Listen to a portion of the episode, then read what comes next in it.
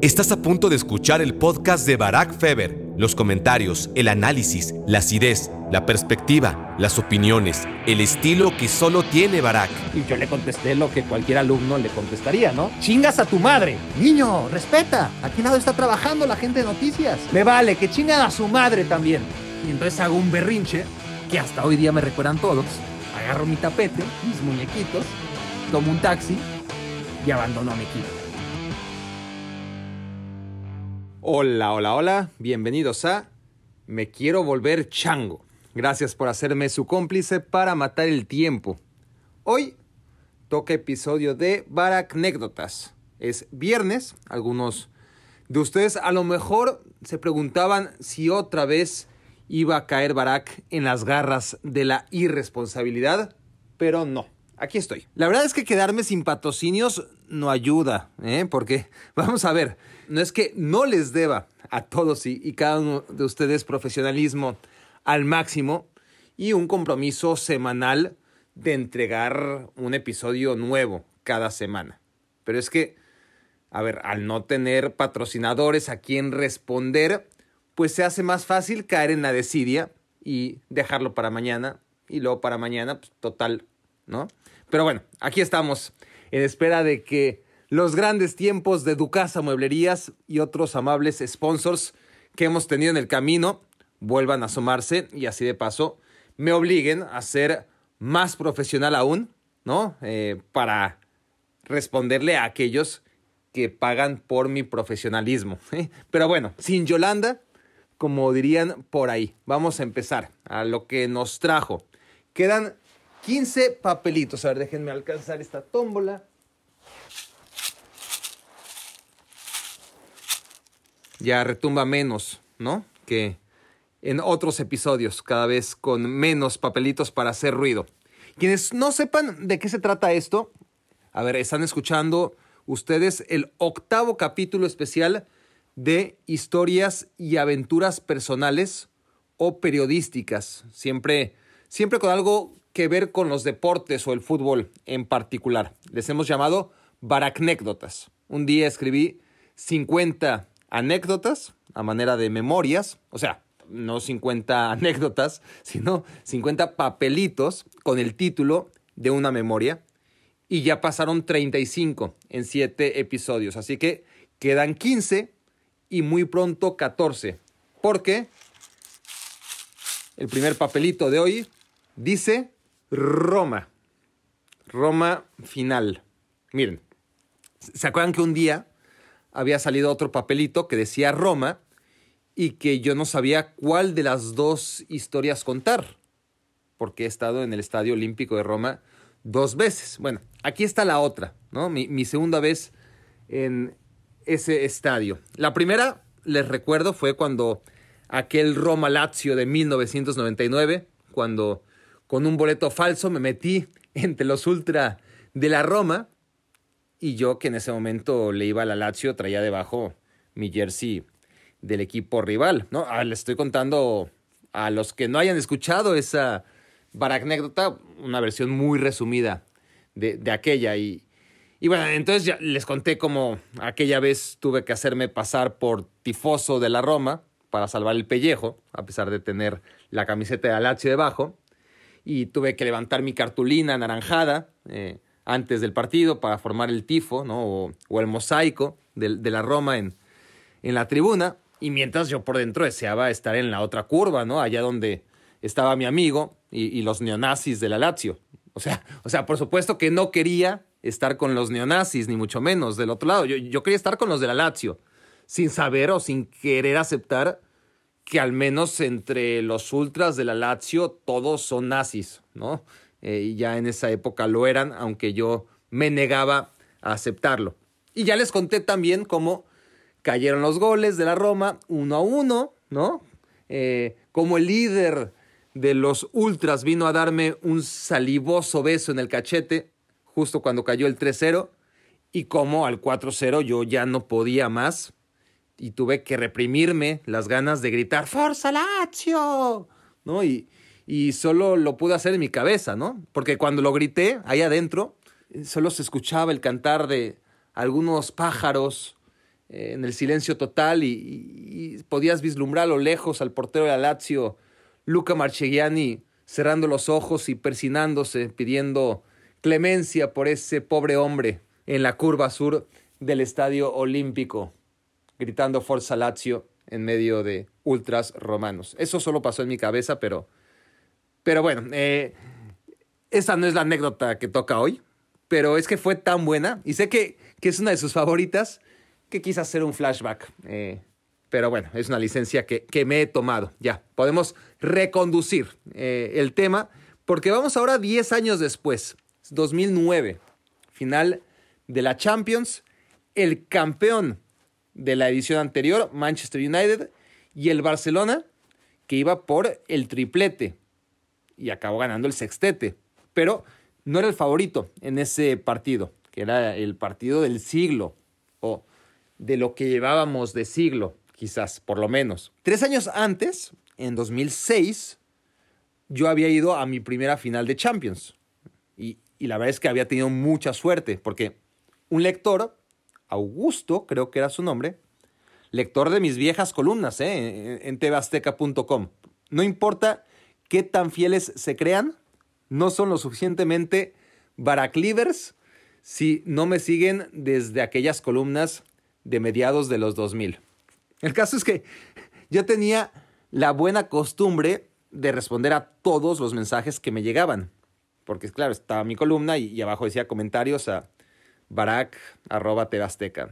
Y bueno, es una costumbre que aún conservo. Por cierto, esa dirección de correo electrónico, por supuesto que ya no, pero la costumbre de contestar a cada uno de los que se toman la molestia de hacerme llegar sus comentarios, eso lo mantengo hasta la fecha. Así que ya lo saben, eh, saludos, eh, mentadas, felicitaciones, patrocinios, háganlos llegar a barack arroba barackfeber.com, porque si escriben a bfeber tebasteca.com.mx, pues no hay forma de que lo reciba ya. Eso quedó en el pasado, pero a esa dirección me escribía Augusto, ¿no? Llamémosla así por ahora, eh, porque alguna columna que había escrito yo sobre fútbol internacional, eh, se la contesté, él me contestó de regreso y así establecimos una amistad, una camaradería.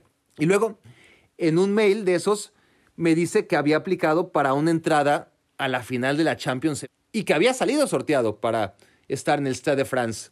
Y claro, todavía se estaban jugando los octavos de final, ¿no? Y, y yo me burlé de él y le dije que a lo mejor la final acababa siendo Lyon contra Villarreal, ¿no? lo que no podía descartarse, dado que apenas en 2004, dos años antes, la final fue Porto contra Mónaco. Pero bueno, él había aplicado, ganó el sorteo de, de las entradas.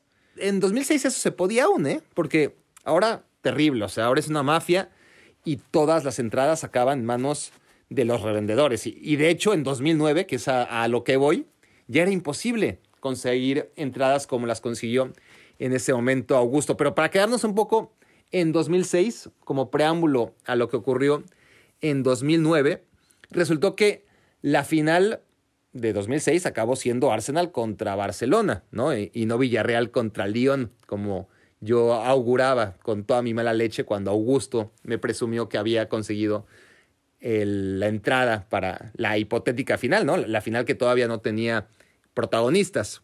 Bueno, Augusto, que era de Cancún, si no me equivoco, tuvo que cancelar sus planes porque justo por esa fecha le caía a su jefe y no le quedó de otra sino venderme su boleto al mismo precio al que lo había comprado. Bueno, a ver, cuando él me dijo que, que tenía ese inconveniente, yo le dije, a ver, Augusto, aguanta. Si el Barça llega a la final, entonces ese boleto, por favor, guárdamelo. Nada más necesito que el Barça llegue a la final, porque si no, pues no. Pero total que el Barça llega a la final y me manda el boleto por correo, yo le hago el depósito y era un boleto en primera fila. Increíble, ¿no? Por, apenas 200 dólares, que es lo que él había pagado, creo. Augusto, si andas por ahí, repórtate y dime que de hecho no te llamas Augusto y que no eres exactamente Cancún, pero todo lo demás sí que es 100% cierto.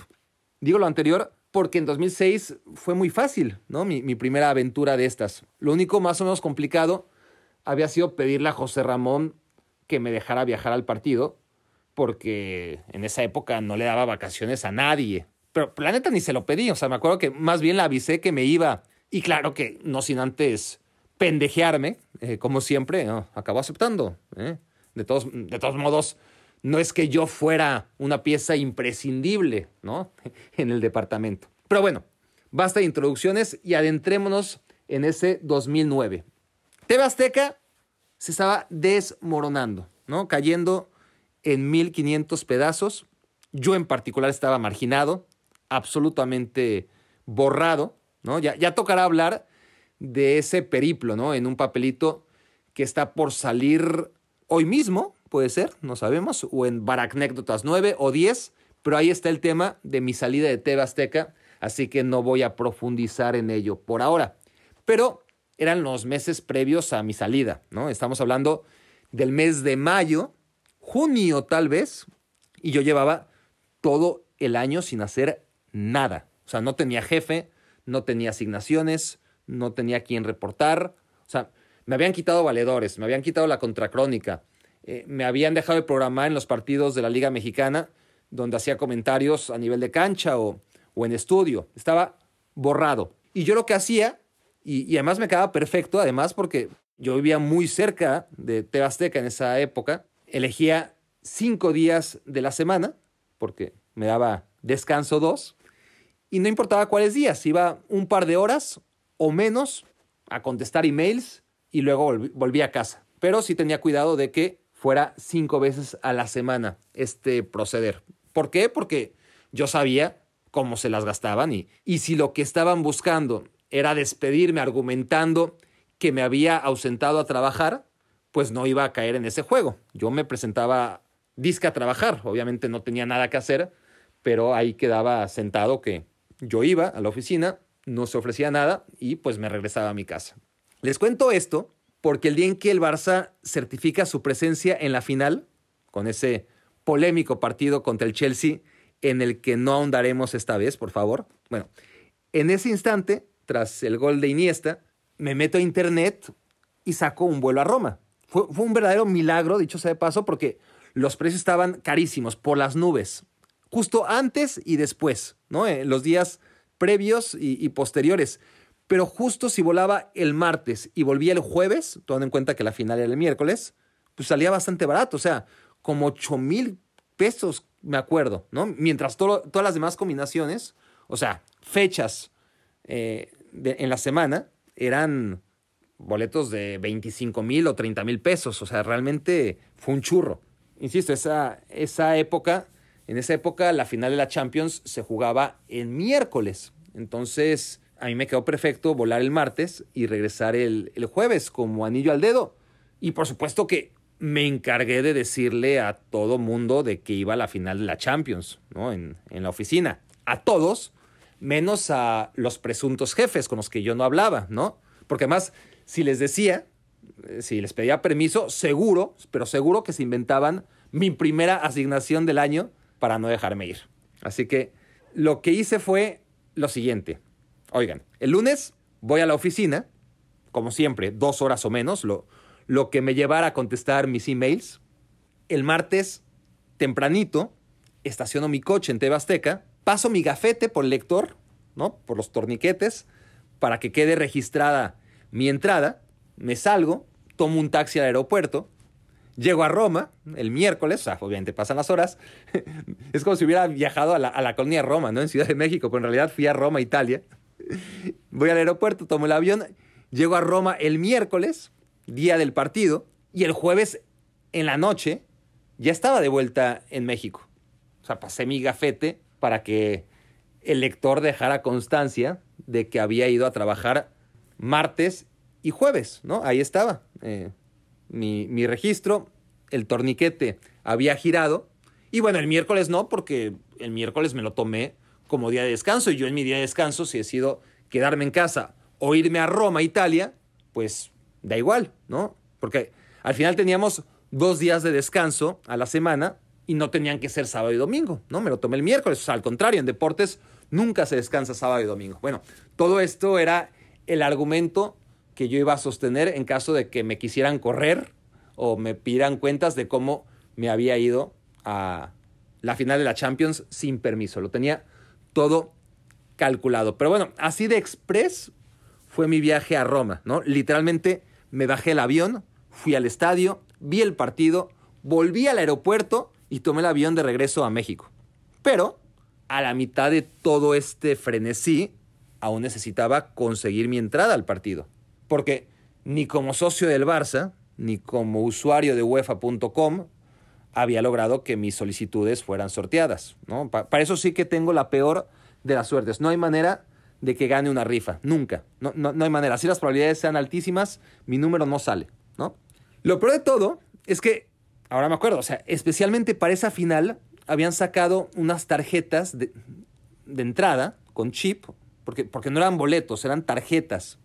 Y entonces la advertencia era de que si el nombre que salía en el chip no coincidía con tu identificación a la hora de, de querer entrar, no te iban a dejar pasar. Iba a estar ligado tu boleto a tu nombre. Y de hecho, aparecía tu nombre en el boleto, no, no solamente en el chip. Y la idea parecía buena, ¿no? Para evitar la reventa, pero al final fue puro humo, ¿no? Eh, nadie te pedía tu identificación, pero en ese momento yo no lo sabía, ¿no? Y, estaba francamente preocupadísimo de quedarme fuera, y más con el recuerdo de lo que me había pasado 10 años atrás en ese mismo estadio. Para más información, visiten episodios anteriores de Baracnécdotas. Total, que no había manera de entrar al Estadio Olímpico. Sí había reventa, pero estaba por los cielos. Yo había llevado 500 dólares, más que nada para evitarme la tentación de que si al último minuto me pedían 800 o 1000, pues los acabara pagando. Pues total, ya saben, ¿no? ya, estaba ahí y, ya me había gastado lo de mi vuelo, entonces pues ya eh, lo que traje en la cartera lo iba a soltar. Así que por eso tenía de hecho 520 dólares, porque 20 eran para regresar al aeropuerto terminando el partido, porque mi vuelo, como les he comentado, salía a primera hora de la mañana del día posterior, que era jueves. Entonces, ahí me tienen horas antes del partido, viendo cómo la reventa está inflexible. Mil euros pedían, o mil doscientos de hecho. Y luego oía que le preguntaban al revendedor, oye, pero, pero estos boletos tienen chip y, además aquí hay un nombre impreso, ¿qué pasa si este nombre no coincide con el mío y no me dejan pasar? Y los revendedores descarados, hijos de puta, o en ese caso, el revendedor al que escuché le contestaba con toda la cara, bueno, ese es el riesgo que se asume comprando en reventa, ¿no? Y yo, qué cabrón. Bueno, hubo un momento en el que arrojé la toalla, era demasiado riesgo y ni siquiera tenía suficiente dinero para, para tomar el riesgo, para asumir el riesgo. Entonces me di a la tarea de buscar dónde ver el partido por televisión, pero alrededor del Estadio Olímpico de Roma no hay nada y yo tratando de encontrar un hueco en un puesto de comida o algo, ¿no? Con, el monitor pequeñito, en, en, un ángulo en el que era imposible seguir el partido que ya había empezado, porque había mucha gente que se había quedado fuera. Entonces, decido dar una última vuelta, ¿no? Y en eso, cuando ya estoy acabando de dar la vuelta a la manzana, diviso a lo lejos, a la mitad de un puente, a un grupo de aficionados en círculo alrededor de un aparente revendedor. ¿Será? Me acerco y sí, sí era. Estaba vendiendo sus últimos boletos y los estaba rematando a 600 euros porque el partido ya había iniciado, ¿no? Entonces le digo, con la cara más triste que puedo, vamos, ni, siquiera tuve que, exagerar, realmente me quería morir. Y le digo, tengo solo 500 euros, por, favor acéptalos, vengo desde México, ya llorando casi, ¿no?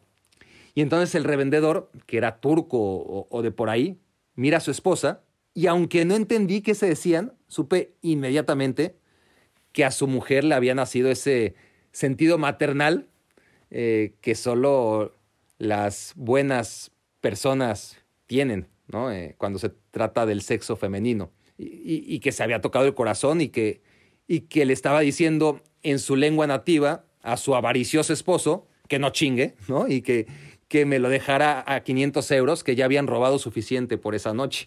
Así que a regañadientes el marido acepta y ahí me tienen corriendo a todo lo que doy, sin mochila, ¿eh? Que, porque viajé sin mochila, porque claro, ¿para qué llevaba mochilas y literalmente solo viajé a Europa para ver el partido. Pero el estadio estaba lejos, lejos del puente donde compré esa entrada de último segundo. Y el partido ya había empezado, o sea, ni siquiera fue de último segundo, fue con el partido ya empezado. Entonces yo corro, corro y, y a lo lejos oigo un estruendo, ¿no? ¡Oh! Oí ese inconfundible grito, ¿no? Que, todos hemos escuchado fuera de un estadio. Y, en eso sigo corriendo con la duda y, un tipo o unos tipos iban en dirección contraria a mí y me dicen, ¡Gol, Eto, Eto! Y yo, y yo pues mezcla de emociones, ¿no? feliz de que el Barça iba ganando y a la vez encabronado porque me había perdido el gol. Pero bueno, por fin entro al estadio y por supuesto mi asiento lo estaban ocupando. Entonces me espero a que terminen las jugadas de peligro y me acerco educadamente al individuo que ocupaba mi asiento y me dice, no, no, este es el mío. Y yo le enseño mi tarjeta, ¿no? mi, mi boleto, vamos. Y él me dice, no, tío, hostia, esa entrada te la encontraste tirada, no me jodas. Y yo pues, lo tiro de a loco, ¿no? Y, bueno, me quedo viendo el partido en las escaleras. Eh, ¿Para qué pelear si, si, si podía verlo ahí? nadie me pidió que me retirara. Así que ahí me quedé viendo el partido en el escalón, al lado de este chico que, que luego me enteré se llamaba, o le decían Tachi. Y, al final del juego, en medio de las celebraciones, eh, Tachi me, me abraza y, ya festejamos y me dice, a ver, chaval, confiesa que no pasa nada. Digo, qué, bueno eh, que, que, pudiste ver el partido, pero te encontraste esta entrada en el suelo, ¿eh?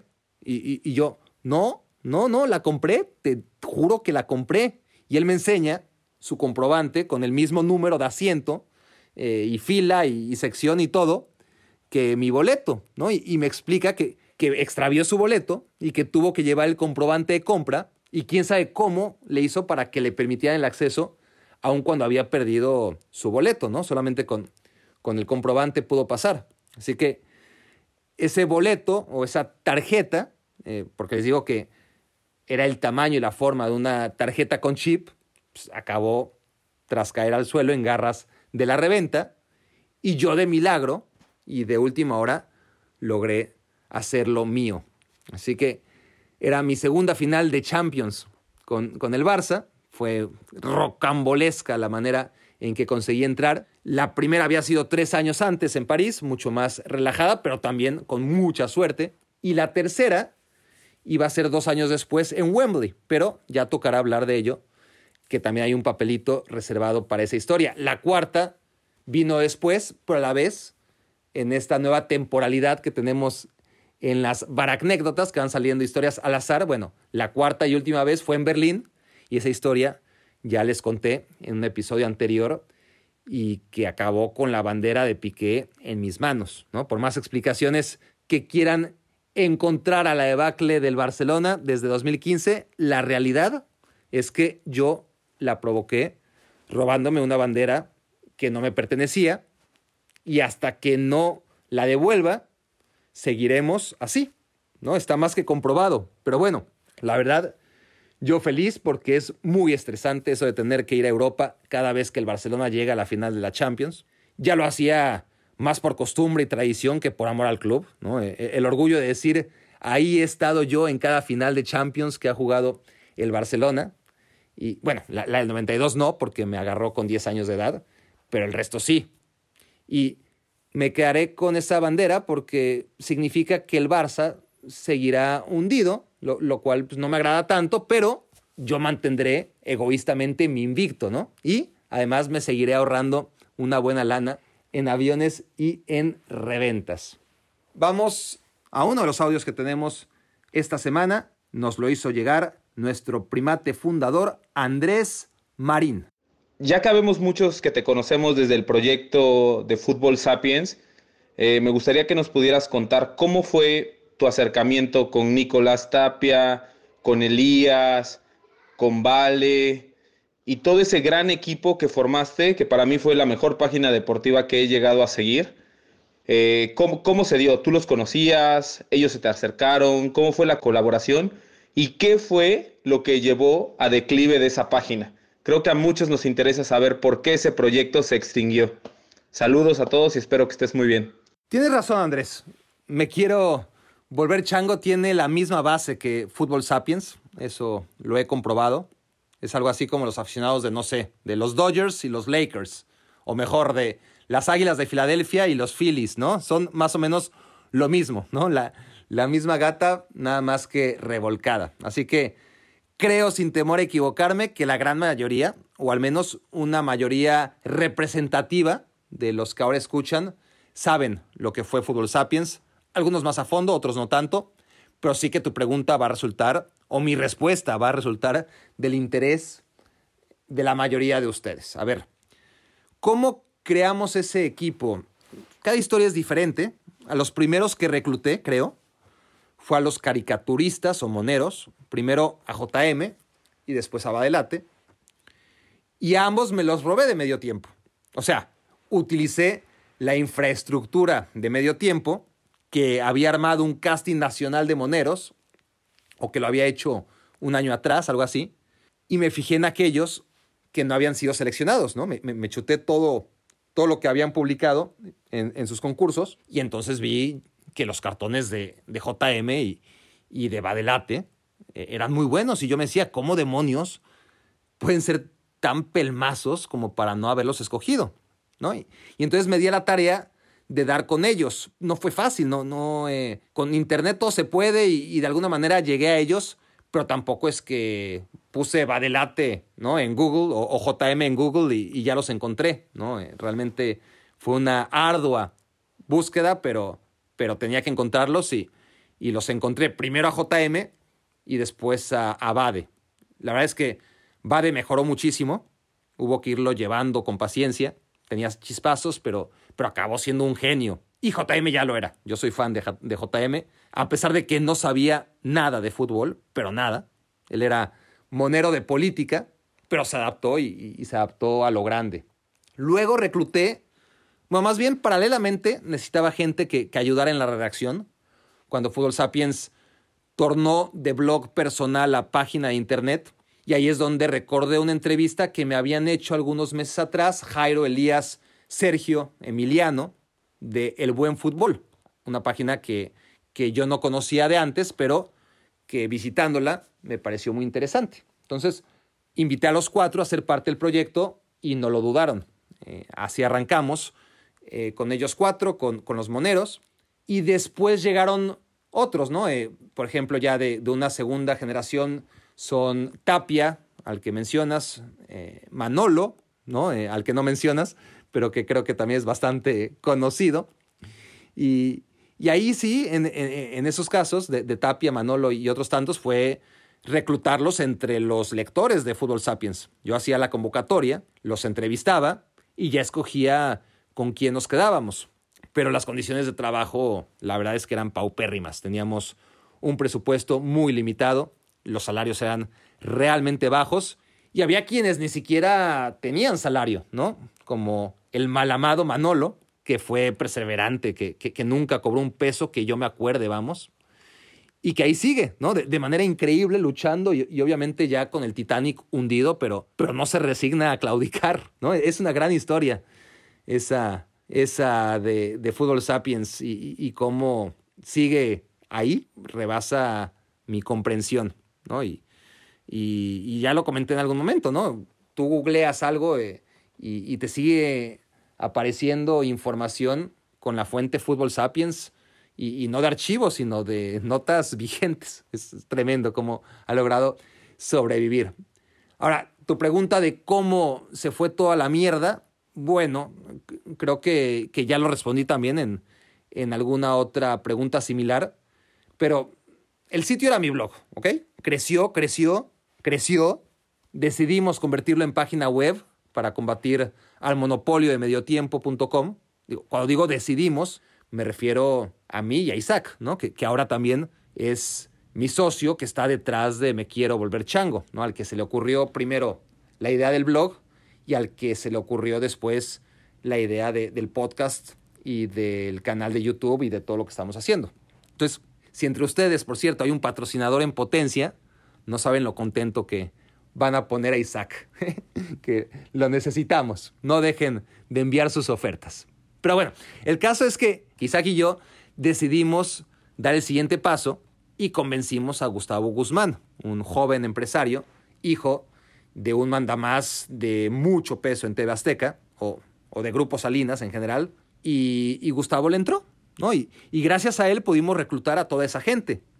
Pero así como le entró un día, a los dos o tres años se salió, ¿no? Eh, la, la página crecía, pero no hasta un punto en que fuera rentable, mucho menos un negocio para él, y entonces cuando él se sale, pues tenemos que despedir gente. Isaac no tiene la capacidad económica para mantener el sitio, no tenemos suficientes patrocinadores, yo me vengo a vivir además a Estados Unidos y, y ya no podíamos pagarle a JM y a Badelate, ni a Elías, ni a Tapia, y, y en fin, ¿no? Se, quedó Manolo y ahí sigue, ¿no? Esa es más o menos la historia, mi estimado Andrés. Vamos a sacar el segundo papelito. Vamos a revolver bien. De partout Ok, ok. Está, esta la cuento poco. Es primera vez que lo hago público eh, porque me sigue dando pena. Ahora no tanto porque, porque ya veo al Barack joven como si fuera otra persona, ¿no? Con la que tengo poco que ver. Y es triste, es deprimente, pero por eso ya puedo contar este tipo de cosas sin que me duele el orgullo. Resulta que era el año de, déjenme pensar rápido, 2001, 2001 o 2002. Era un fin de semana, yo estaba solo en la redacción de deportes, que ya no era el gallinero del que les he hablado en tantas otras ocasiones, sino la oficina nueva en la que me desnudaron y casi me linchan, ¿no? Aquella vez en la que le pegué con el paraguas a Alejandro Lara Licea, ¿no? Y, y cuando casi le arranco el ojo. Bueno, estaba ahí viendo no sé qué partido, seguramente el Barça, pero, pero ya no me acuerdo. Y entonces empiezo a gritar y llega Sepúlveda, Arturo Sepúlveda, y me empieza a decir con malos modos, Niño, cállate, no grites. Y yo, que era bastante insoportable por lo que se ve, y aparte estaba enojado, ¿no? Porque probablemente estaba jugando el Barça, y más que probablemente estaba perdiendo, como acostumbraba por esos años. Y a ver, tampoco es que Sepúlveda llegara de modo amable a invitarme a guardar silencio, ¿no? Llegó mamón, a callarme como si fuera el maestro, y yo le contesté lo que cualquier alumno le contestaría, ¿no? ¡Chingas a tu madre! Y entonces Sepu me dice, niño, respeta, ¿no? Aquí al lado está trabajando la gente de noticias. Y yo, me vale, que chinga a su madre también. En fin, nunca me acordaría de esta historia, de no ser porque llegó el lunes, Faitelson me manda a llamar a su oficina y me dice que tiene un reporte de la gente de hechos, vamos, de noticias, que los insulté y que, a ver, Faitelson era nuestro jefe, ¿no? Eso ya deben saberlo. A estas alturas, es la octava eh, sesión de baracnécdotas y, y, y, muchas veces, si no es que siempre, acabamos en la figura de, de mi jefe Faitelson. Eh, él era el jefe de información. Y entonces me dice que, que, no podía hacer nada para defenderme, que fue muy grave y que quedaba suspendido una o dos semanas, que ya veríamos. Yo la verdad ni, ni me defendí, o sea, ganas de decirle, a ver, yo no insulté a nadie, ¿no? Eh, yo, yo, estaba hablando con Sepúlveda y, y lo dije al, al viento y, y, pues gente hipersensible se lo tomó personal, pero, pero yo para mis pulgas me indigné y no dije ni pío, ¿no? Acaté la decisión y compré un boleto a París, porque mi novia Jimena, mi primera novia, se había ido a estudiar un año allá y yo de imbécil creía que seguía siendo mi novia. Entonces llegué a París, tomé el tren que conecta el aeropuerto Charles de Gaulle con el centro de la ciudad, me bajé con mi mochila en la espalda y entonces se encontré a Jimena y cuando me meto las manos en las bolsas de los pantalones, veo que no traigo mi cartera. Y ahí me tienen, desesperado, en Notre Dame, desempacando ahí en medio de la calle todo lo que tengo en la maleta para concluir que llevaba un minuto en Europa y no tenía un euro. Ni tarjeta de crédito, ni efectivo, ni nada. Entonces le hablé a mi mamá para que me hiciera una transferencia por Western Union, que era la única solución, pero era hablarle en arameo, o sea, caso perdido. No, no, no pude hacerle entender, ¿no? Mi mamá, una absoluta inútil. Y Jimena, pues manteniéndome un par de días hasta que me mandó a la chingada porque se tenía que ir a Lyon. Y, y ahora que lo pienso, pues con razón me cambió por un pinche belga, ¿no? Yo era un tetazo, incapaz de, de mantener mi cartera eh, un día conmigo. Y bueno, ahí me tienen en Europa, literalmente sin un centavo. Lo único que se me ocurre es pedirle dinero a Jimena para viajar a La Coruña, que estaba lejísimos, pero era el único lugar en toda Europa donde tenía lo más cercano al concepto amigos. Eso fue, les digo, en 2000 o 2001 y, y yo me fui a vivir un año a La Coruña, pero después, en los años 2003-2004. El asunto es que llego a La Coruña, me acredito para un partido de Champions y cuando vuelvo a TV Azteca, que por supuesto me tomé las dos semanas de castigo, aun cuando Faitelson me había dicho una o dos semanas, pues si me iba a castigar por una pendejada, que por lo menos me castigara a lo grande, ¿no? Y entonces llego dos semanas después a la oficina con mi chaleco naranja, con el balón gigante de la Champions, eh, con, con, el que había estado yo eh, pues viendo el partido del Deportivo, ya ni me acuerdo contra quién, la verdad, un partido de Champions. Eh, y, y el mensaje que quería dar era claro, ¿no? O sea, me castigaron, pero no me fui a llorar a mi casa, ¿eh? Me fui a la Champions, culeros. ¿no? Como, diría después, ¿no? Años después, Neri Castillo. La diferencia es que yo estaba en Europa y ustedes se quedaron en México, ¿no? Ese era mi, mi mensaje. Y entonces, Faitelson me llama a su oficina, me ve con ese chaleco naranja ridículo y me dice, ah, ya volviste, ¿no? Eh, ya decidiste a quién le avisaste, ya pasaste a la oficina de Jesse para ver si te levantamos el castigo. Y yo, pues es que, David, es que dijiste una o dos semanas y pues ya pasaron dos, ¿no? Y, y, y creo que ya ni fui a la oficina de, de Jessie, que como les he dicho en otras ocasiones era la jefa. Pero contando esta anécdota, ahora entiendo, entiendo no solo por qué Jimena me cambió por un belga mientras estaba en Europa, sino también por qué no le simpatizo a Faitelson. A lo mejor tiene razón. Pero bueno, quiero decirles que hasta la fecha es la única vez que me han suspendido en mi carrera. Bueno, y otra vez también me suspendieron cuatro días por perder unos cassettes de grabación, ¿no? Y, y entonces Emita, aquella que ya mencioné también varias veces, pero es la de las pulseras, la que, la, la que André Marín le llevó, una pulsera que según le había enviado Rafa Márquez cuando había sido yo. Bueno, esa Emita fue la que por perder unos cassettes de grabación eh, me suspendió cuatro días. Y claro, esos cuatro días yo los aproveché para irme a Acapulco. Faltaba más. Pero bueno, son las únicas dos suspensiones que he tenido en mi carrera, que quizás son bastantes. Pero bueno. Luego, ¿saben qué fue lo mejor de todo? Claro, el título de este papelito es De Partout du Police, por una razón, para acordarme todo esto, ¿no? Eh, pero lo mejor de todo fue que unas semanas después de que regreso, me llega a casa una carta con un sobre en francés que decía de parture du police, ¿no? De partout du police, o como se pronuncia, que seguramente se pronuncia mucho mejor. Lo abro y es una carta que, a ver, yo no hablo, está claro, ni, ni hablaba J de francés, pero pues ya saben, con las raíces latinas de muchas palabras, me di cuenta que me estaban reportando que tenían mi cartera y que la pasará a recoger a la comisaría, vamos. O sea, dejé mi cartera en el metro, ahora pico, y un buen hombre la llevó a la policía, o, una buena mujer, claro, no lo sé, llevó la cartera a la policía, ¿no? Y, y solo llevaba 100 euros en efectivo, ¿no? El resto era mi tarjeta de crédito e identificaciones. Los, los 100 euros ya los habían ordeñado eh, cuando recibí mi cartera en México, o sea, ya, ya, sea el que reportó la cartera o el que la vio primero y tomó los 100 euros y la dejó ahí, o el que, o la policía, o, no lo dudo ni tantito, ¿no? La mismísima Jimena cuando fue a recoger la cartera dijo matanga, ¿no?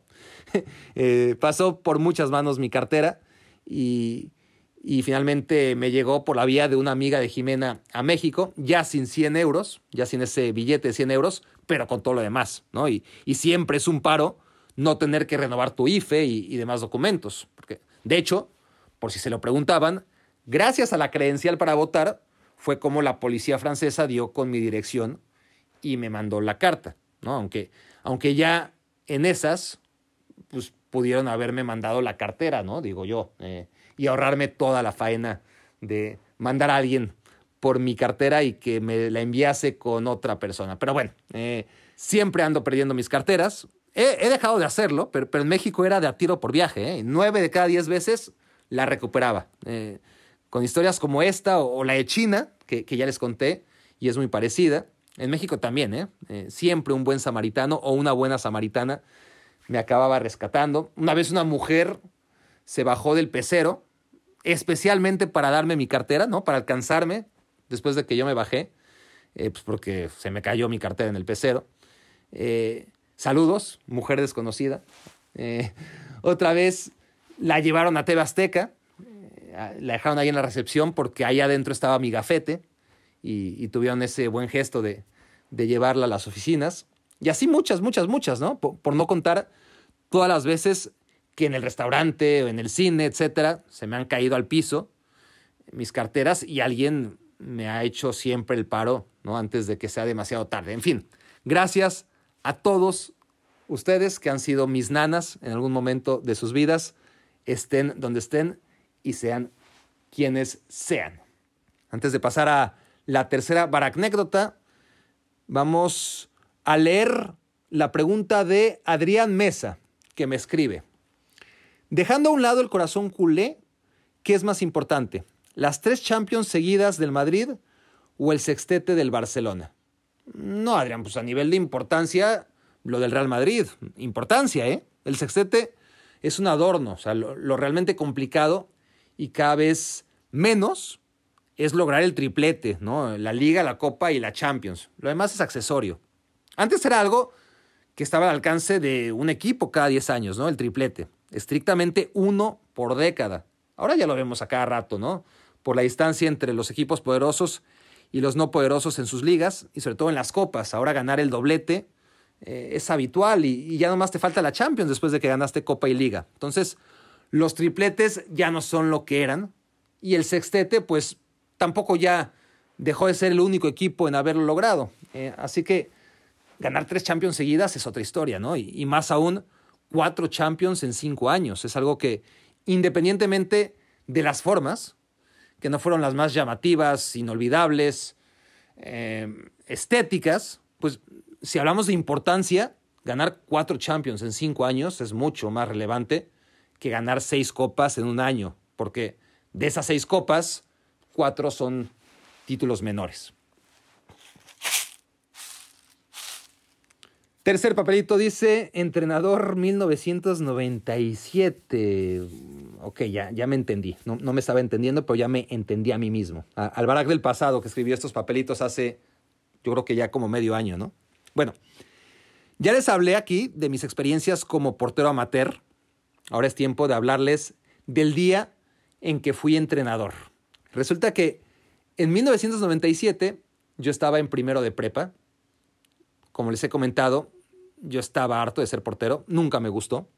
Era una posición demasiado ingrata, sobre todo cuando, o sea, si entre adultos te mientan la madre cuando eres el portero, imagínate entre adolescentes. Eh, había colgado los guantes, o al menos eso decía yo. Pero mis amigos tan lindos ellos no iban a permitir que arruinara sus intereses, ¿no? Con mi torpeza en el terreno de juego. Así que si no iba a parar, íbamos a llegar a un acuerdo, ¿no? Y, ya que no estábamos en secundaria, era tiempo de independizarnos de la maestra de educación física, ¿no? Cata, una señora que no tenía ni la más remota idea. Y entonces me ofrecieron el cargo de entrenador. Porque claro, o sea, tenían, teníamos 15, 16 años, pero pero mis amigos no tenían un pelo de tontos, ¿no? Sí. Si Barack no iba a ser portero, entonces, para evitar que jugara en el campo, decidieron atacarme por el ego, ¿no? Barack, eres el que más sabe de fútbol. ¿Quién es mejor que tú para dirigirnos? Bla, bla, bla, bla, bla. Y claro, me convencieron. Llegó la tarde, un mediodía de domingo, me pongo mis mejores ropas, que eran unos jeans negros, un cinturón que seguro no venía al caso, y, y una camisa de cuello con los logotipos de Reebok a la mitad. Una camisa en realidad de tenista, ¿no? Porque, porque no sabía yo dónde comprar otro tipo de ropa que no fuera deportiva, ¿no? O de los Looney Tunes, ¿se acuerdan? ¿No? Eh, ¿Se acuerdan? Esas playeras que, que tenían a, a Box Bunny y al demonio de Tasmania por delante, al pato Lucas, y que en la espalda los tenías dibujados, pero por detrás, ¿no? Bueno, todas mis playeras además XXXL, que me quedaban como sábanas, eh, serán así, ¿no? Pero, pero ese día me tenía que vestir como Dios manda, ¿no? Eh, era el técnico, era el técnico además de un equipo de prepa, o sea, está bien que, que la base del equipo eran mis cuates de primero de prepa, porque realmente éramos la mejor generación de, de esa escuela pequeñita, Pero también había un par de jugadores de tercero de prepa. Y de segundo de prepa no, porque en esa generación eran puras viejas y, y los pocos hombres eran sus comadres. no jugaba al fútbol nadie. Pero sí, era la selección de la prepa, ¿no? De, no solamente de primero de prepa. Pero bueno, el caso es que yo estaba ante mi gran oportunidad de dirigir al equipo de la preparatoria del colegio. Según yo, yo quería ser entrenador, o sea, ya, estaba empezando a, en esto de, del periodismo, pero yo cuando pensaba a largo plazo pensaba en que mi futuro iba a ser entrenador, ¿no? Entonces, mi abuelo me llevó a las canchas de Naucalpan, ahí donde estaba un parque de diversiones llamado Divertido, eh, pues, por satélite, y me llevé una alfombra, una alfombra verde con una cancha de fútbol y muñequitos. En realidad era un juego de, de mesa que creo que se llamaba Pro Action, pero yo lo iba a usar para mis tácticas, ¿no? Entonces, pongo el tapete en el piso, reúno al equipo y digo, miren, agarrando un muñequito, este es Carlos y agarro otro muñequito, y este es Ricardo.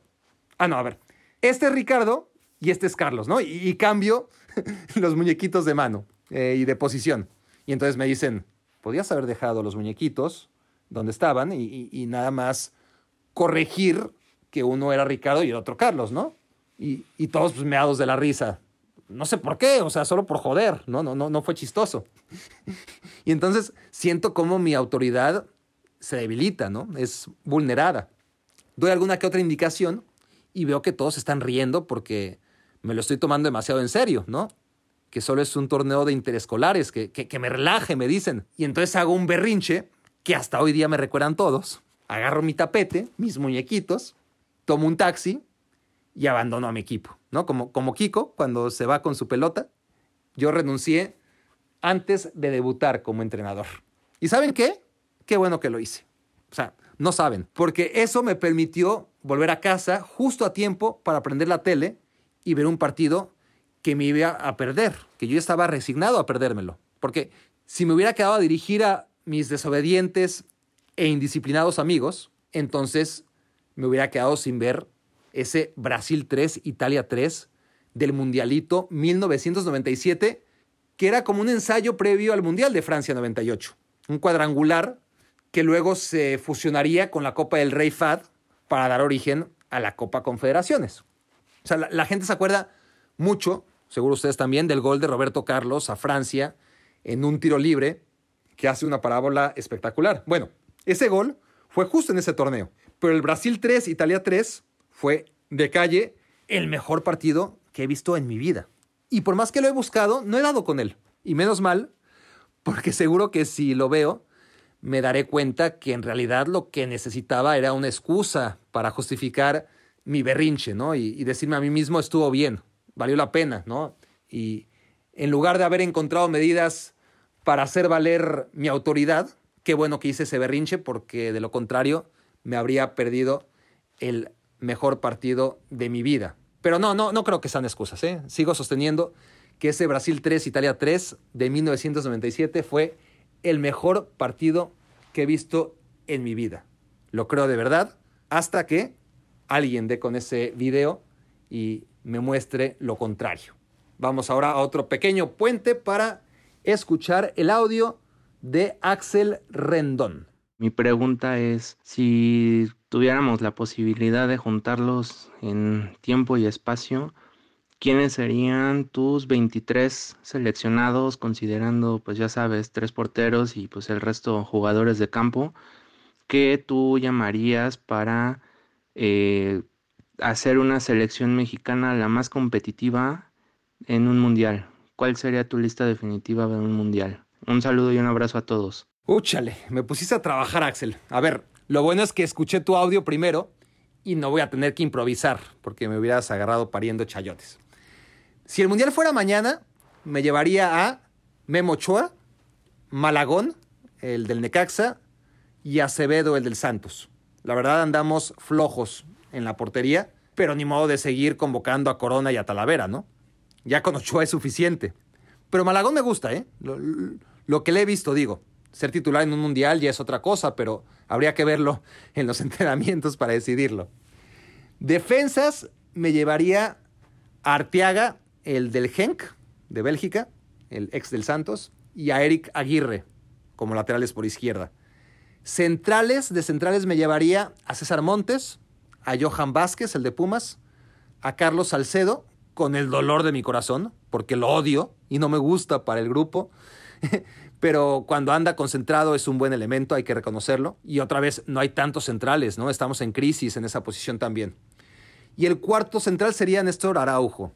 Pero eso, cuarto central, probablemente no jugaría ni un minuto en el Mundial, ¿no? Siempre hay tres o cuatro jugadores, eh, generalmente un central, que no ven minutos. Eh, ahora me acuerdo de Melvin Brown, de Paco Gabriel de Anda, etc. Bueno, laterales derechos, me llevo a Chaca Rodríguez y a Fernando Navarro, que además te sirve para medio campo. Bueno, llevamos 10, ¿no? Eh, los tres porteros, los cuatro laterales y los cuatro centrales. Llevamos 11. Ahora, contenciones. Ahí me llevo a Romo, el de Cruz Azul, que también me puede jugar de central, y así evitamos poner Araujo o hasta Salcedo, si anda con el puto celular, eh, que, además seguro va a andar con el puto celular y entonces no vamos a contar con él. Eh, para eso tenemos a Romo eh, en la posición de mediocampista o de central si se ofrece. A Edson Álvarez, que también es comodín y puede jugar ahí donde haga falta. Y ya con Fernando Navarro, pues estamos completos ¿no? en, esa posición. Medios más de box to box, ¿no? de, de área a área. Pues ni modo, a Héctor Herrera hay que llevarlo esté como esté, que no somos Francia o Inglaterra para hacerle fuchi. Y a Charlie Rodríguez, que la verdad no lo he visto demasiado, pero me fío de todos los que me dicen que es un crack. Ahí ya llevamos entonces tres porteros, ocho defensas, cuatro medios y nos faltan ocho para, para completar los 23 con medios ofensivos y delanteros. Ahí me llevo al Chapo Montes, que me imagino que conmigo sí regresaría a la selección. Marcel Ruiz, que es mi debilidad y siempre tiene que haber un polémico que nadie entiende qué hace en la lista.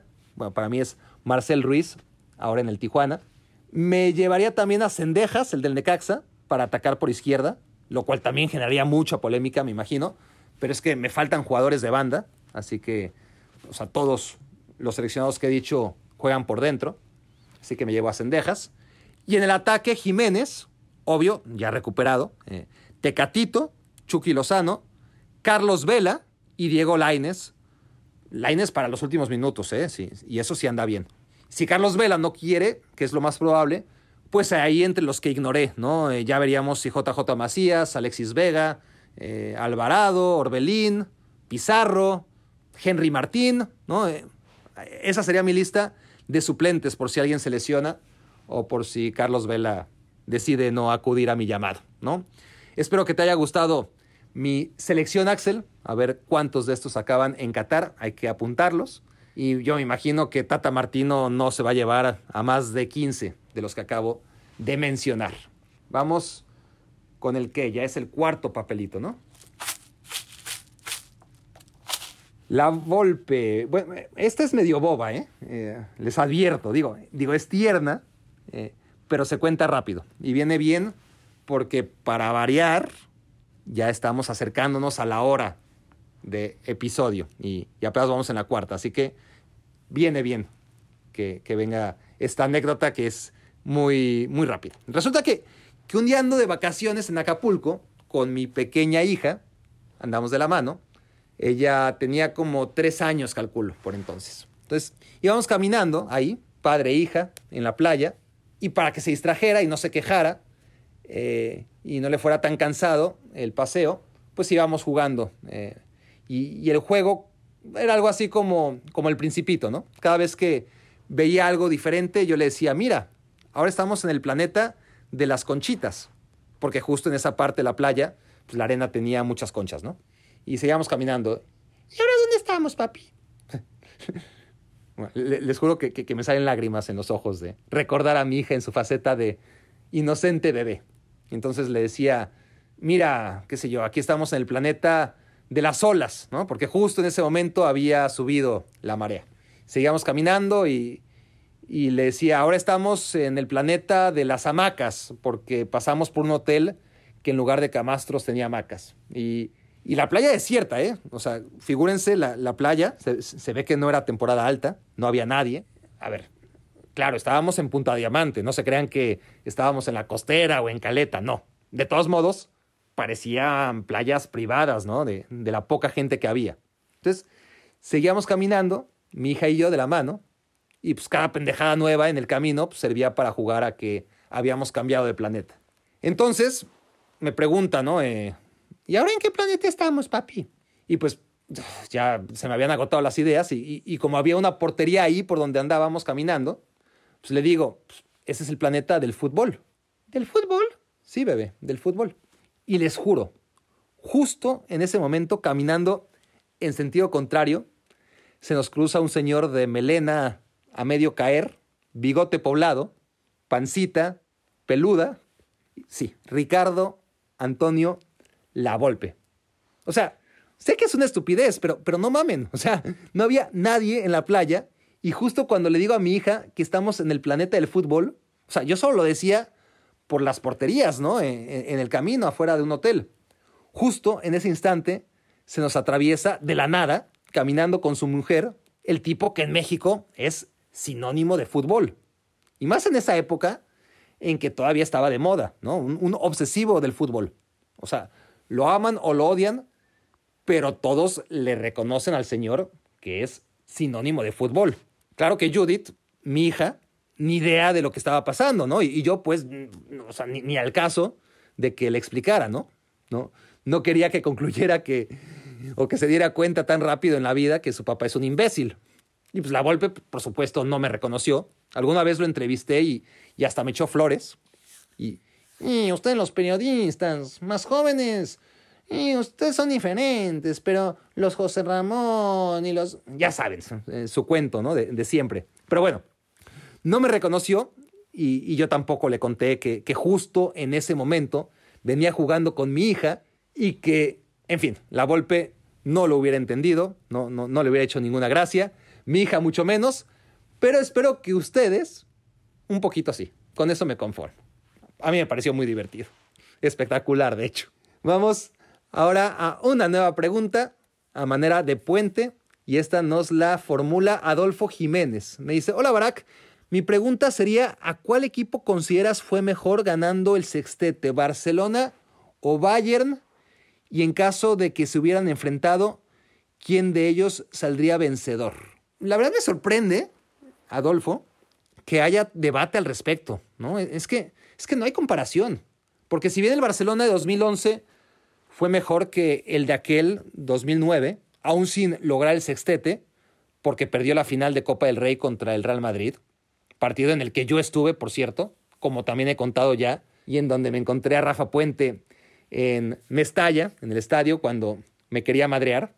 Pero bueno, este Barcelona 2011 era mejor que el de 2009. Entonces, si quieres comparar el Barcelona 2009 del sextete con este Bayern del nuevo sextete, es que aún así no puedes compararlo, ¿no? Y, no es cuestión de idealizar lo, lo que queda en el pasado. Es que de ninguna manera puedes comparar a aquel Barcelona y a lo que jugaba con este Bayern. Se puede comparar porque lo ganaron todos los dos, ¿no? Pero, pero hasta ahí. Este Bayern es mucho más vulnerable, defiende peor y no tiene la riqueza de conceptos de aquel Barcelona, ¿no? Ni, ni la calidad de Iniesta, Xavi, Messi, ¿no? Eh, a mí me encanta Kimmich, ¿eh? soy fan número uno de Kimmich, pero está lejos, lejos de, de, esos jugadores. Y Lewandowski será lo bueno que ustedes quieran, pero nada que ver con Messi en plenitud. Eh, y, no hablemos de un tipo como Puyol en defensa, ahí ya es jaque mate en cualquier tipo de argumento, ¿eh? Na, nada que ver.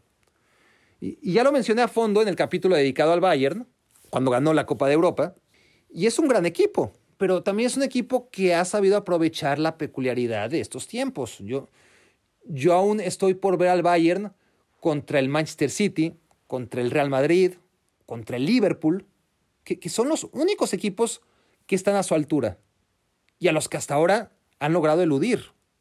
O sea, pero el Barcelona del Sextete era mucho más dominador y convincente partido a partido. Eh, este Bayern es pégame, ¿no? Pégame, pégame, pégame, que yo te pego más fuerte. Y te pega más fuerte. Pero el Barça te meneaba, ¿no? Te mareaba, te hacía una faena y, y tú como rival ni te enterabas. Vamos al quinto papelito. Ya estamos a punto de despedirnos.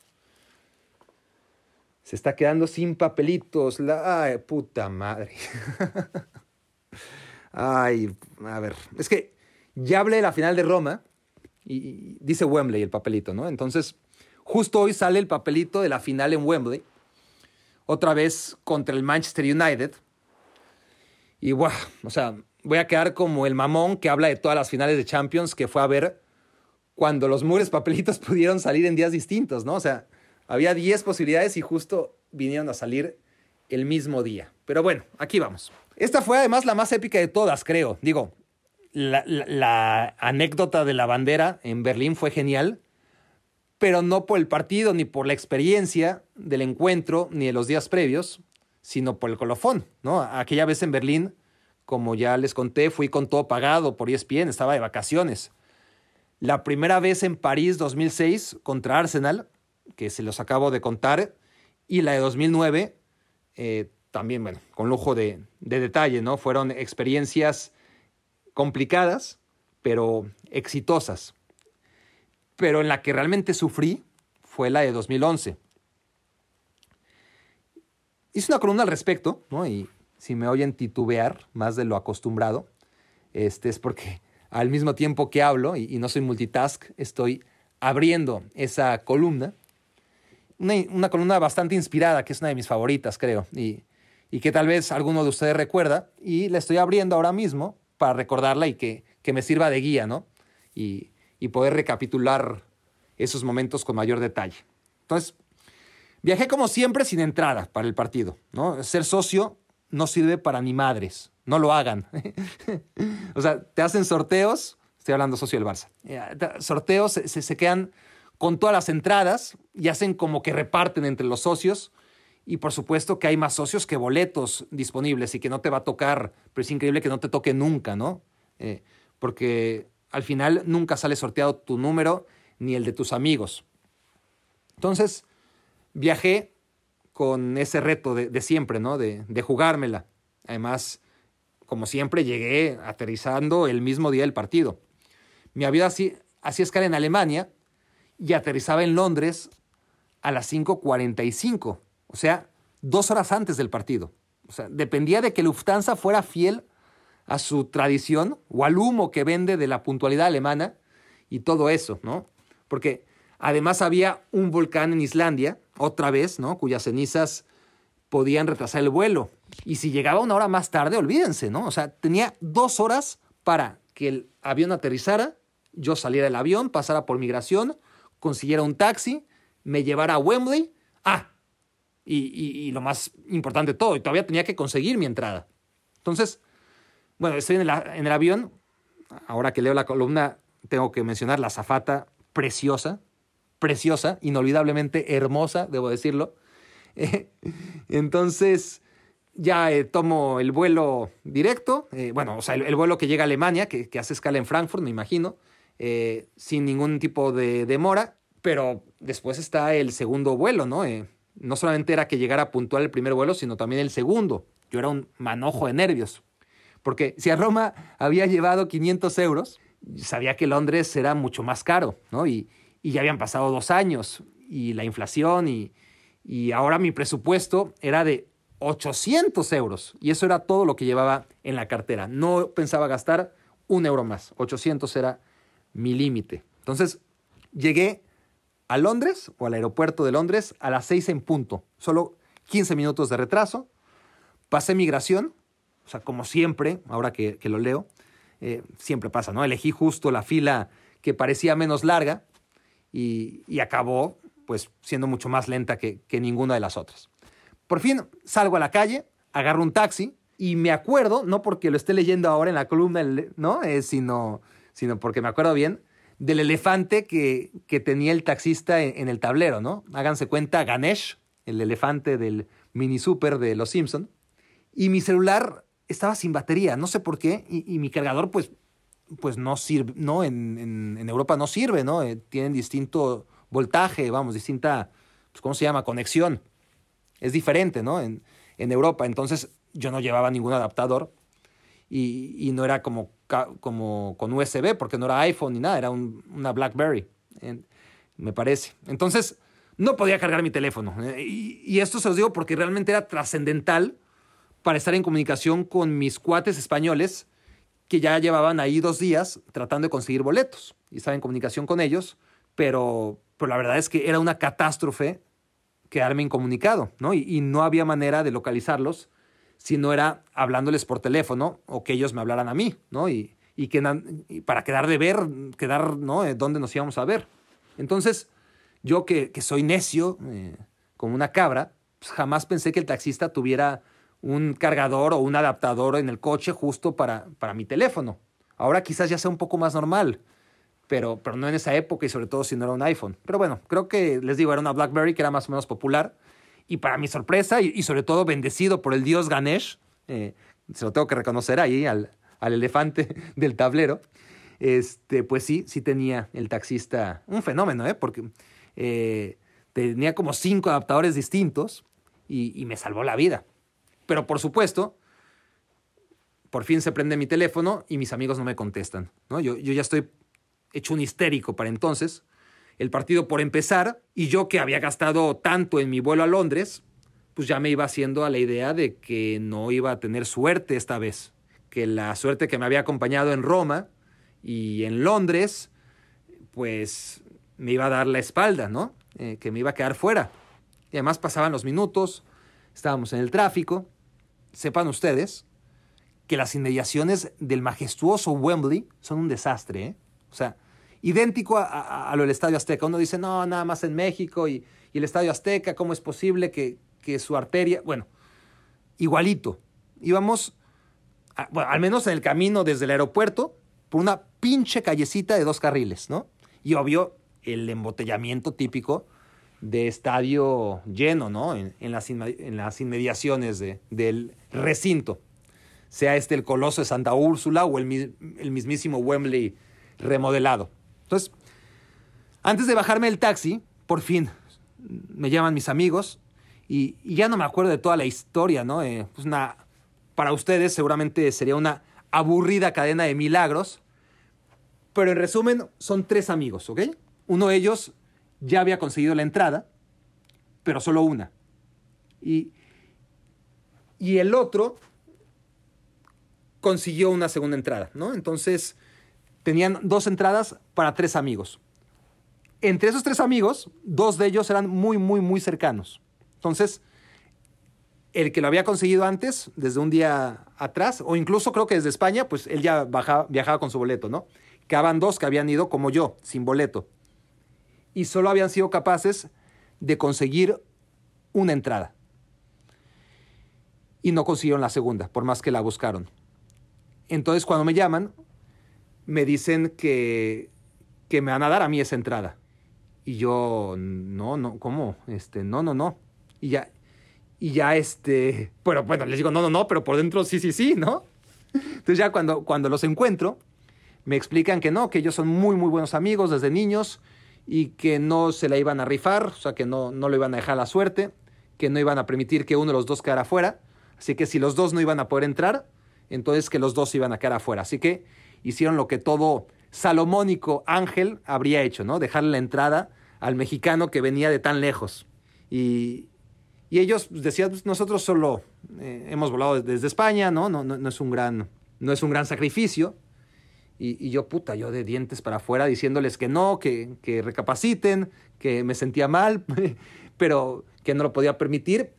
Pero por dentro me decía a mí mismo, cállate, Barack, no seas pendejo, ¿no? No, no, no vayas a convencerlos y hacerles cambiar de opinión. O sea, yo, yo estaba diciendo lo, lo que tocaba, ¿no? Eh, pero no, tampoco insistí demasiado, no fuera la de malas y además el partido ya iba a empezar.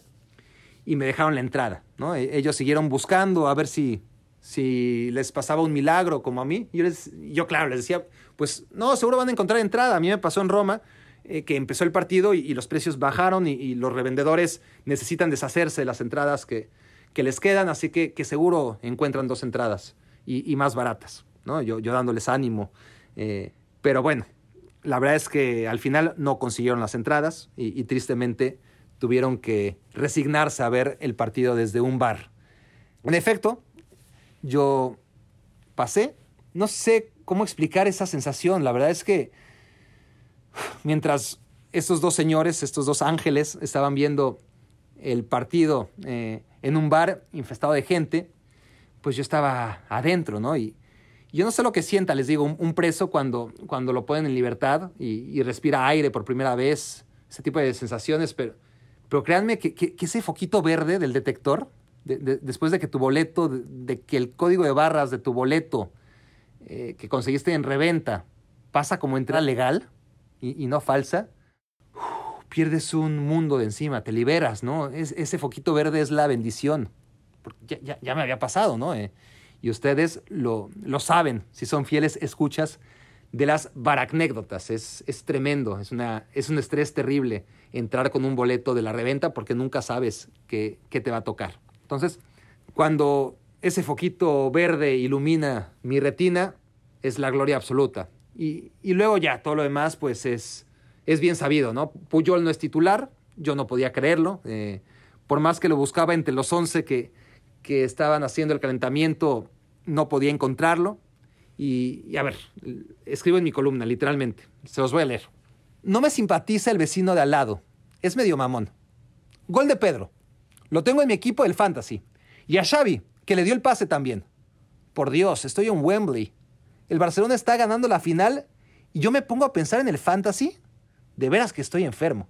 No está lleno, lo que harían cientos de millones de pompas por estar sentadas en aquel asiento vacío. Gol del Manchester. Ah, al menos no lo metió el chicharito. Sabía que no, sabía que no ganaríamos sin Pulli. Miedo. La tribuna es un fiel reflejo de la cancha. En esta parte todos son del Barcelona, pero unos gritamos en español, otros en árabe, algunos en inglés y los demás en catalán descanso. Bueno, el segundo tiempo fue increíble, todo el partido en general lo fue, pero todos los críticos serios de fútbol coinciden, o debo decir, coincidimos, que el fútbol nunca fue mejor jugado que durante esos minutos. Fue, fue tremendo. Llega la premiación y otra vez no veo a Puyol, ni en el palco, ni en la pantalla. ¿Dónde chingado se metió ahora?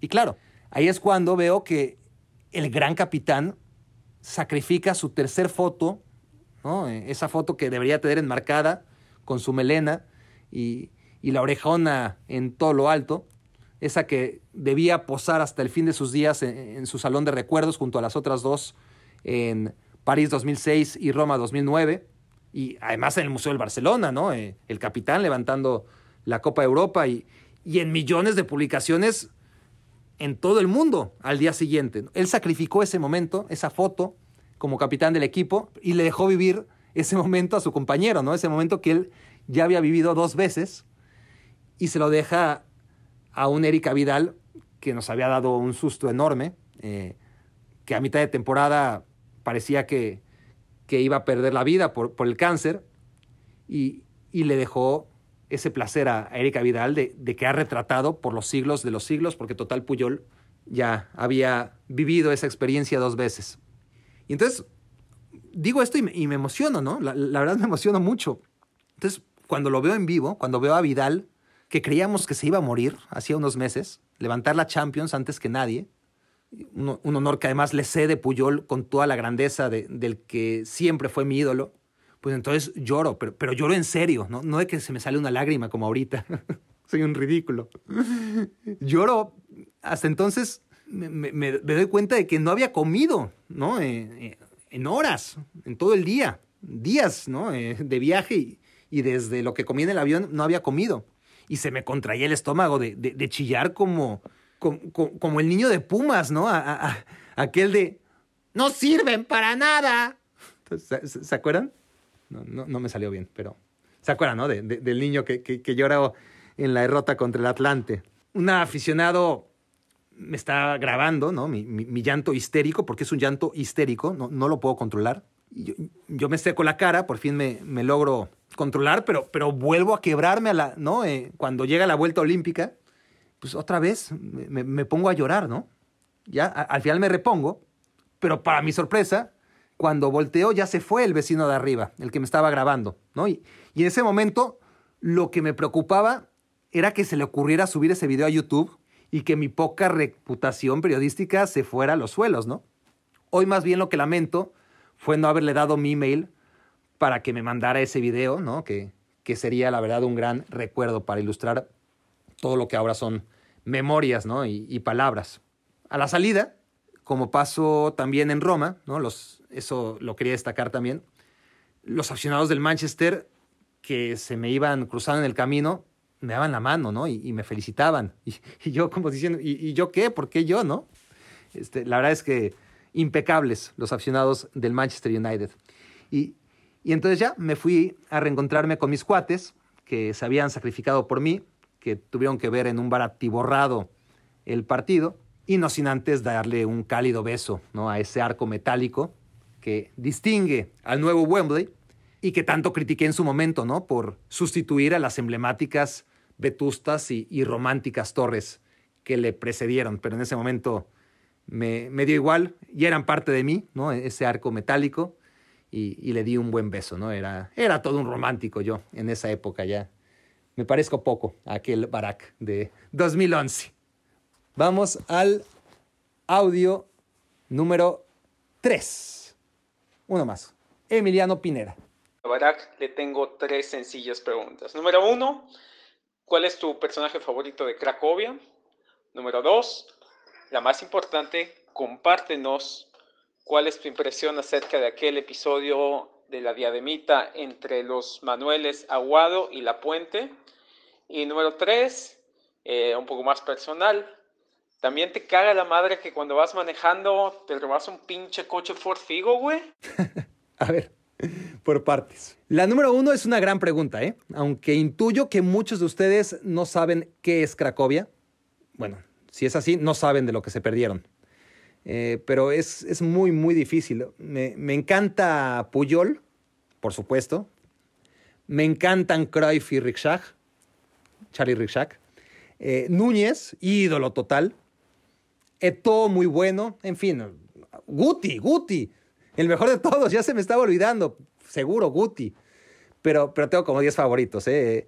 De hecho, uno de los personajes, Pichi, nos dio el nombre de nuestro equipo de Foot 7 con el que me despedí de México, ¿no? Hicimos, o hice más bien, un equipo con mis familiares y amigos antes de venirme a vivir a Estados Unidos.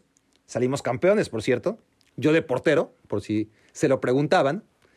Y, queríamos ponerle Cracovia, ¿no? Eh, no nos dejaron y acabamos poniéndole Göteborg, ¿no? Una, una gran canción de ese show televisivo catalán para los que no tengan idea de qué estamos hablando. ¿no? Con esta canción, de hecho, cerramos la boda de mi amigo Memo, ¿eh? cuando ya solo quedábamos como siete invitados y medio. ¿no? Göteborg, el día que va a marcar tres goles. Göteborg, y cuando pienso me excito mol. Un, genio, Pichi.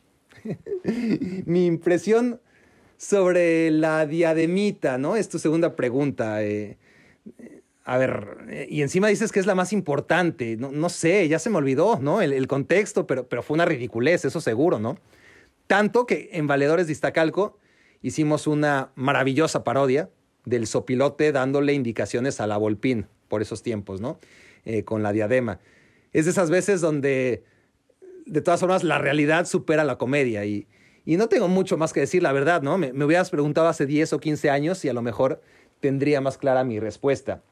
Y la 3, no. No, no, no, no hay muchos Ford Figos por aquí. De hecho, no sabía que existía un coche con nombre tan feo. Pero no hay mucha gente que me rebase por estos lares. ¿eh? So, soy bastante tranquilo al volante, siempre y cuando no haya tráfico. Y, y aquí no hay de eso. Pero, a ver, me caga que se me metan. Eso sí me calienta, ¿no? Como a todos. Que, o, o que vaya a una velocidad importante y que el tarado que va a incorporarse a la avenida no solo se meta cuando podría haberlo hecho perfectamente después de ti porque no llevas ningún coche detrás un kilómetro a la distancia, y, sino que encima se te mete y, y después va al límite mínimo de velocidad, ¿no? Eso sí que, que me calienta, ¿no? Y, y, les encanta hacer eso por aquí. O, o el cabrón que arranca en un semáforo contigo, ¿no? Para para ir delante de ti cuando se reduce a un carril. Y, y una vez que ya lo dejaste o, o, que ya te chingó, entonces baja la velocidad. Dices, puta madre, ¿no? ¿Que no llevabas prisa, güey? Eso también me revienta. Pero, pero me hiciste recordar en México una vez iba en la lateral de circuito interior y de carril central se me cierra un güey típico porque había una gasolinera justo ahí, ¿no? Y, todos trataban de aplicar la chilanga, ¿no? Salir de carriles centrales y en 20 metros o menos agarrar la lateral y cambiar de carril en la lateral hasta llegar a la gasolinera. Y no hay pedo, yo, yo estaba acostumbrado, ¿no? Eh, ya, ya lo ves venir cada vez que, que andabas por ahí en la lateral. Pero detrás de ese gandalla venía otro tratando de hacer lo mismo, ¿no? Y yo soy pendejo, pero no tarado, ¿no? Al primero lo dejé pasar o dejé que me- se me metiera, pero pues hay que hacerse respetar, ¿no? Y, y ahí sí al segundo no lo dejé, acelero, le meto el coche y, y- y no dejo que se me meta. Y entonces este cabrón se arde porque ya no pudo maniobrar para cambiar de carriles a ¿no? A- hacia la derecha y meterse a la gasolinera. Y entonces me toca el claxon como desesperado y, y me mienta la madre. Y resulta que era mi pinche tío. o sea, el tío, ¿se acuerdan el que me llevaba a los partidos del Cruz Azul cuando jugaba contra el América? Solo cuando jugaba contra el América. El que, el que me explicó que la alternativa al Real Madrid era un equipo que se llamaba Barcelona, ¿no? Y me lo enseñó que vestía de azul y rojo cuando yo tenía cuatro o cinco años. Y más importante, el personaje que me consiguió la entrevista de trabajo con Faitelson y que luego a la quinta vez que me dejó plantado se metió por sus pistolas a, a las oficinas y, encontró a Faitelson para que me dejara pasar, ¿no? Un, un sinvergüenza, ¿no? Eh, que se puso a platicar con Faitelson en el aeropuerto y, y consiguió que Faitelson le diera la tarjeta y, y en fin. eh, todo esto que les estoy diciendo lo pueden oír en anécdotas pasadas, eh, no se las pierdan. Eh, que, que siempre recurrimos a, a ellas, ¿no? Mientras más avanzan las anécdotas, pues más puntos en común tenemos, obviamente, con relatos previos. Pero bueno, ese mismo tío del que les he hablado tantas veces, uno de los integrantes, además, el más viejo de los integrantes de aquel equipo de Göteborg, campeón de segunda fuerza del torneo del CDI, ¿no? Con el que me despedí de México. Se fue expulsado, por cierto, por mentarle la madre al árbitro en la final. Un personaje, ¿no? Bueno, ese cabrón era el que se me quería meter en circuito interior y al que no se lo permití. Claro, no supe que, que semejante gandul era mi tío, ¿no? Hasta que no abrió la ventana para mentarme la madre. Y, y todavía le hablo por teléfono en ese instante y me contesta todo emputado, ¿no? Es que un pendejo se me acaba de meter en el carril y, y yo, yo, no mames, ¿no? Era yo, pendejo, ¿no? Y, y eres un hijo de la chingada. ¿Cómo te querías meter detrás del coche que iba delante tuyo? o sea, y, y por supuesto siguió mentándome la madre, pero ¿saben la probabilidad de que pasara eso en Ciudad de México? O sea, ni siquiera estábamos cerca de mi casa o en su consultorio, ¿no? Cerca de, de su oficina. No, nada, un lugar súper random. En fin, recuerden por favor, ¿no? Si, si, si todos sus conductores de podcast favoritos, además de este, lo comentan es por algo, ¿no? Tómense unos segundos, califiquen, me quiero volver chango, en el servidor en donde estén escuchándolo. Déjenme sus comentarios, pongan las estrellitas que consideren poner. Muchísimas gracias a los que ya lo hicieron y un fuerte jalón de orejas a los que todavía no lo han hecho. Debería darles vergüenza. Esto fue Me Quiero Volver Chango. Gracias por hacerme tu cómplice para matar el tiempo. Escuchaste el podcast de Barack Feber. Toda la información de los deportes con un toque de Barack.